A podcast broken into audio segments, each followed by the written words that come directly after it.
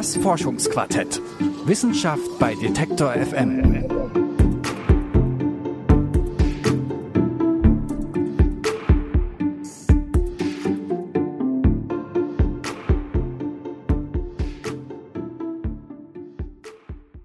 Schwarze Menschen, afrikanische, afrodiasporische Menschen sind ein wichtiger Bestandteil dieser Gesellschaft. Wir sind eine der jüngsten Bevölkerungsgruppen. Das heißt, wir sind Teil der Zukunft dieses Landes.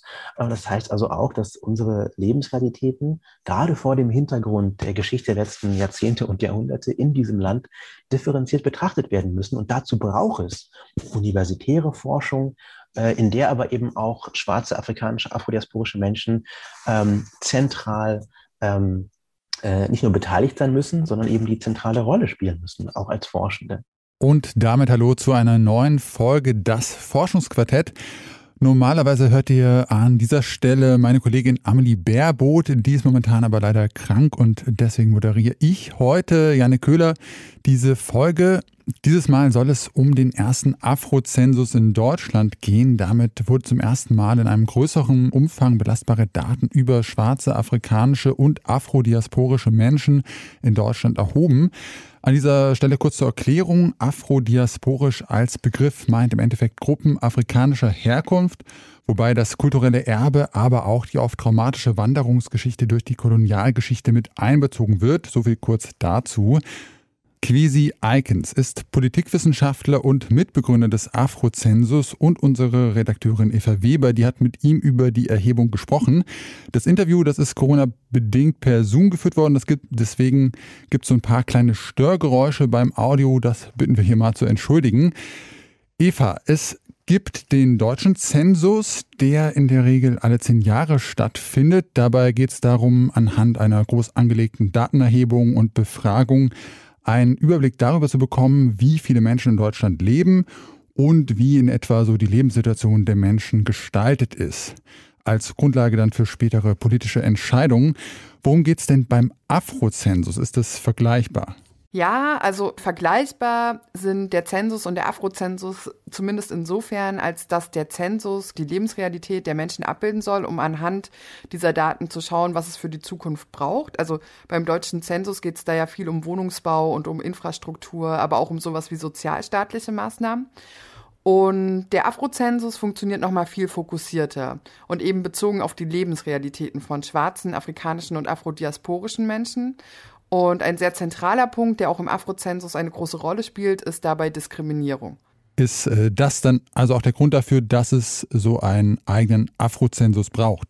Ja, genau. Also die Diskriminierungserfahrungen darzustellen war eine Motivation, neben anderen Gründen, wie mir Quesi Eikens erklärt hat. Und der Afrozensus hatte also das Ziel, ähm, ja, solche Daten zu erheben und damit ähm, Diskussionen über antischwarzen Rassismus in Deutschland, ähm, ja, auf eine neue empirische Basis zu stellen, gleichzeitig aber auch ähm, sichtbar zu machen, was ähm, schwarze, afrikanische, afrodiasporische Menschen äh, ja sonst noch so bewegt. Also ähm, was äh, das Engagement von schwarzen, afrikanischen, afrodiasporischen Menschen ist, ähm, wie es um das Vertrauen in Institutionen wie zum Beispiel die Polizei ähm, bestellt ist, ähm, was so wichtige politische Forderungen sind. Also es ging darum, wirklich differenziert die Lebenswirklichkeiten und die Communities, die wir ansprechen, in ihrer internen Vielfalt abzubilden.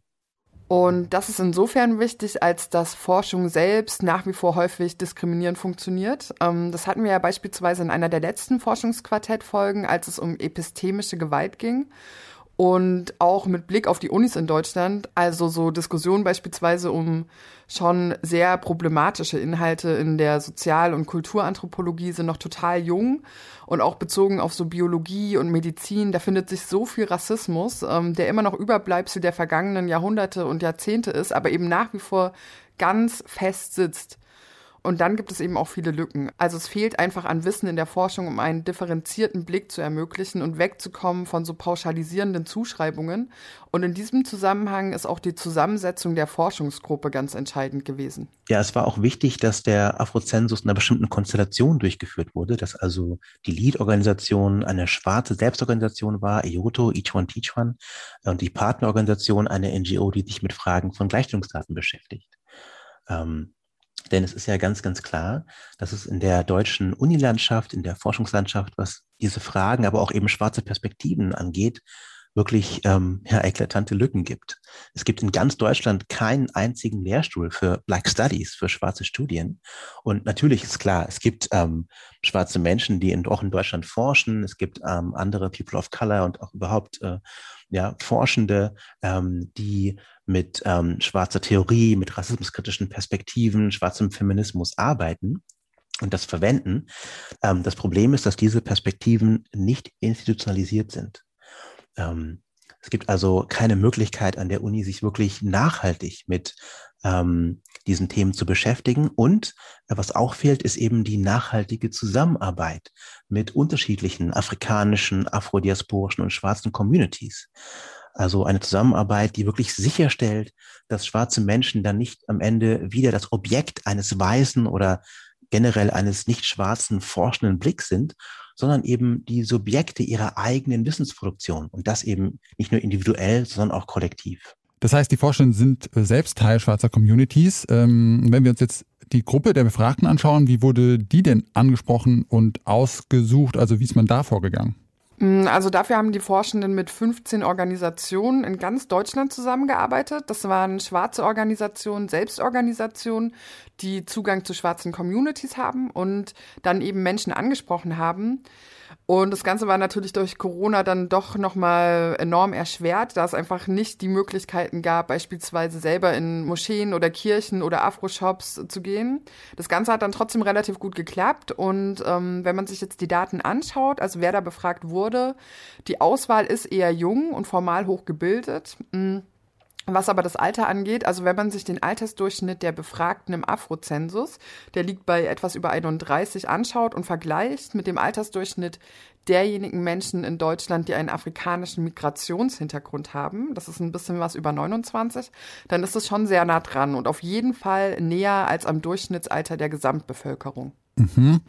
Und wieso wurden für die Befragung dann nicht einfach die Personen mit afrikanischem Migrationshintergrund angefragt? Gute Frage. Das äh, ist gerade ein Anliegen des Afrozensus ähm, und Kwesi Eikens hat das auch nochmal betont.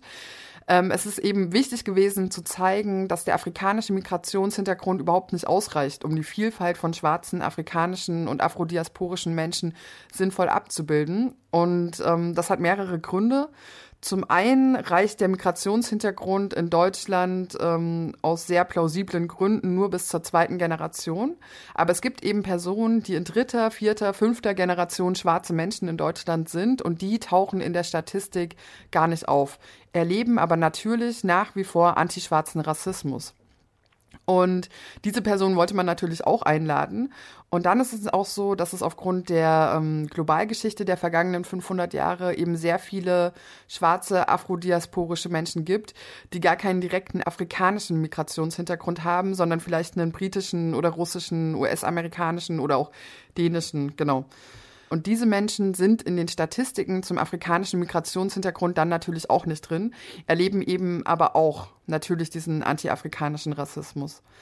Ähm, man spricht hier also von einer sogenannten Hidden Population. Das bedeutet also, dass es überhaupt keine äh, offiziellen Angaben dazu gibt, was überhaupt die Grundgesamtheit ist. Ja, es ist gar nicht klar, ähm, wie viele schwarze, afrikanische, afrodiasporische Menschen insgesamt in Deutschland überhaupt leben.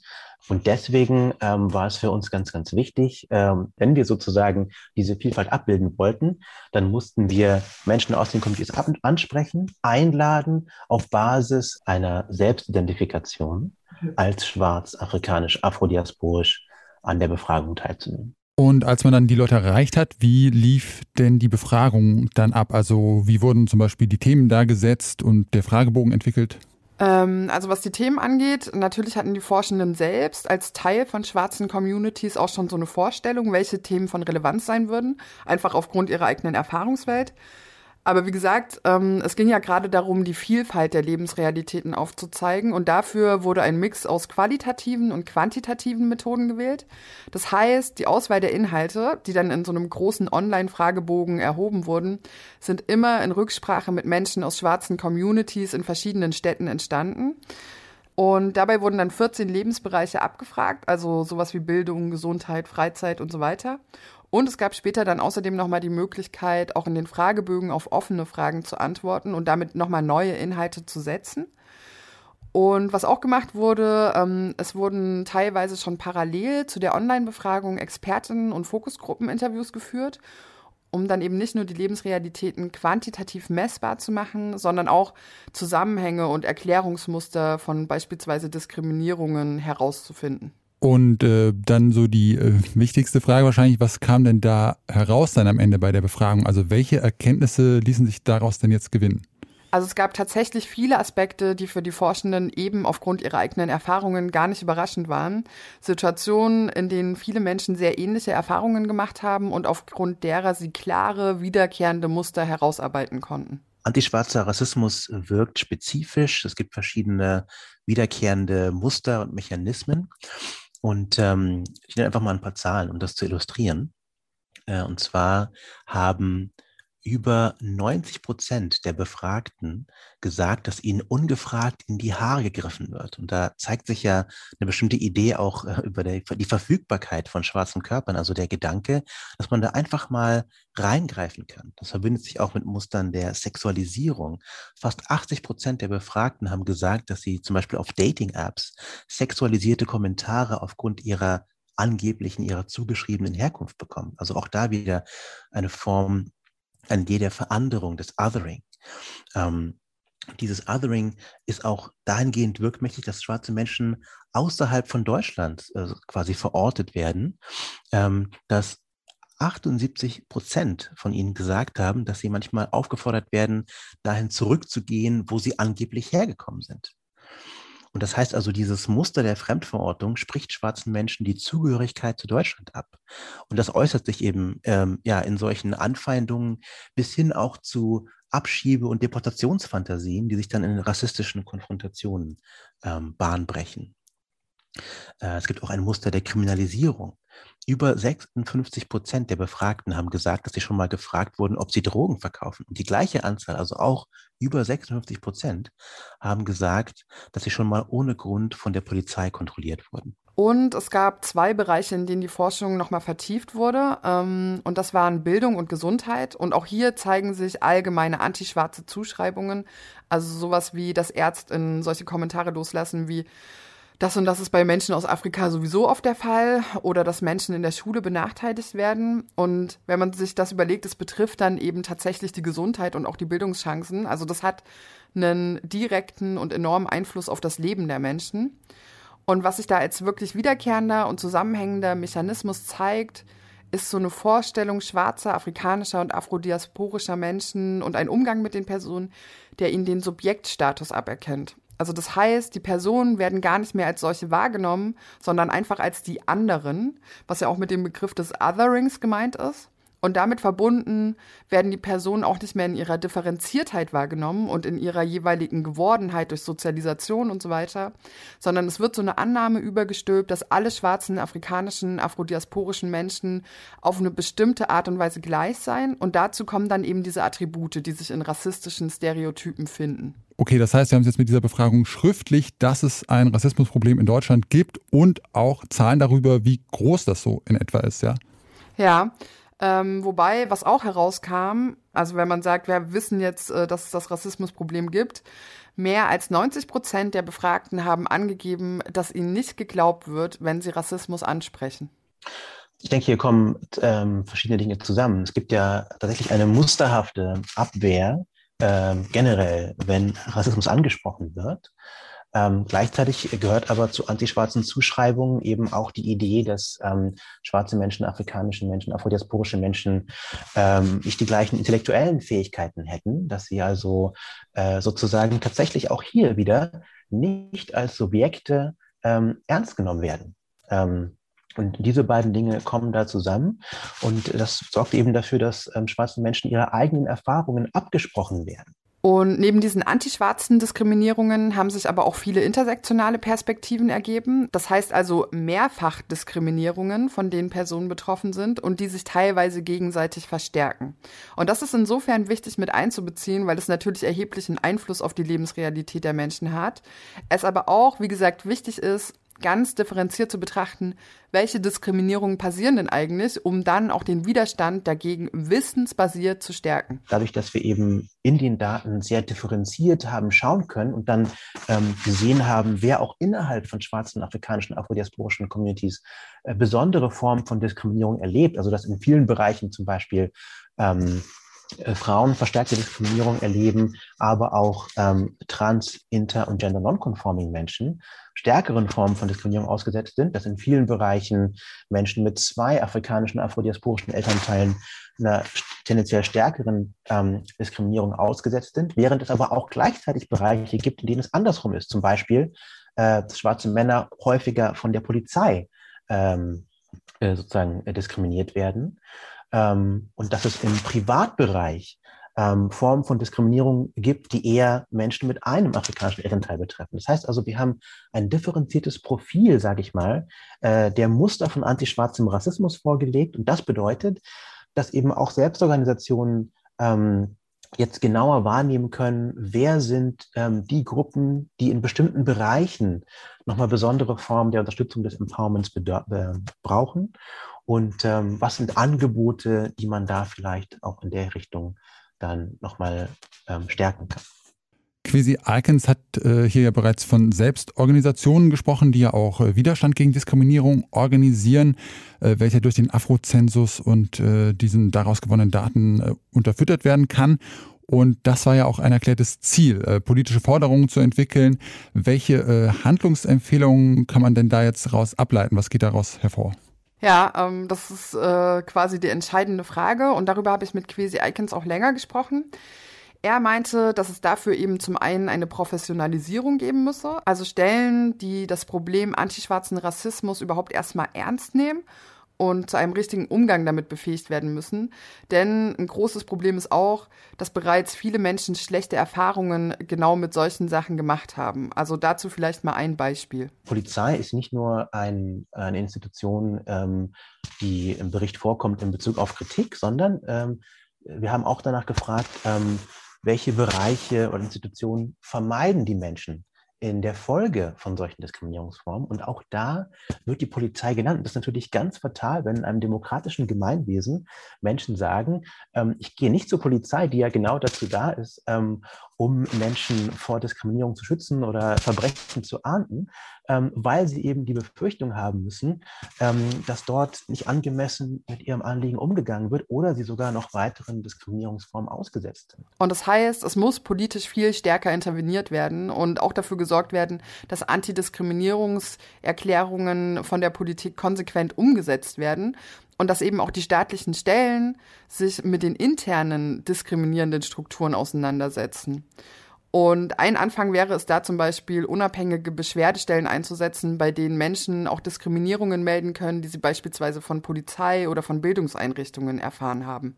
Das heißt also, es sollte eine Institutionalisierung und eine Professionalisierung im Umgang mit antischwarzer Diskriminierung äh, geben. Wie sieht es denn mit Empowerment von Betroffenen aus? Ja, das ist auch ein ganz wichtiges Thema, ähm, eben auch aufgrund der langjährigen Erfahrung, dass Rassismuserfahrungen einfach geleugnet werden.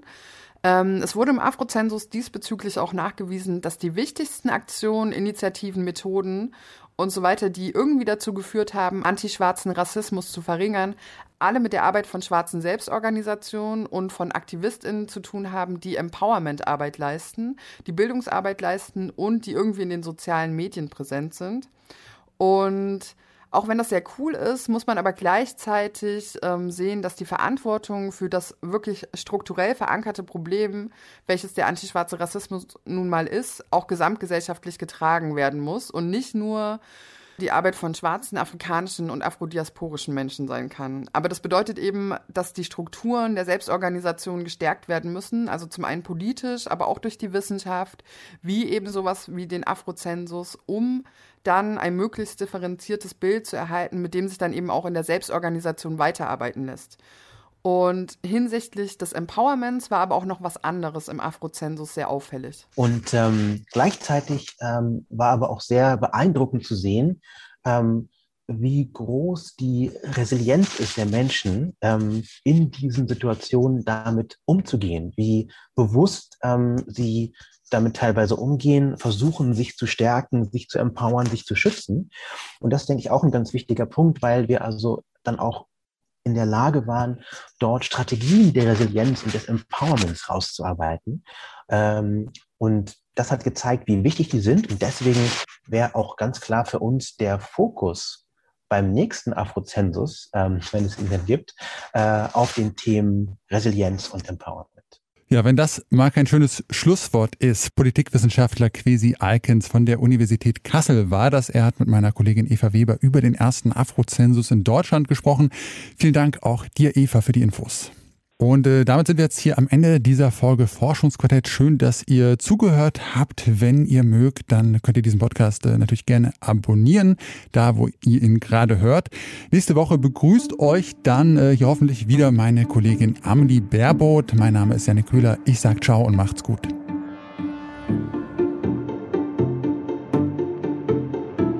Das Forschungsquartett. Wissenschaft bei Detektor FM.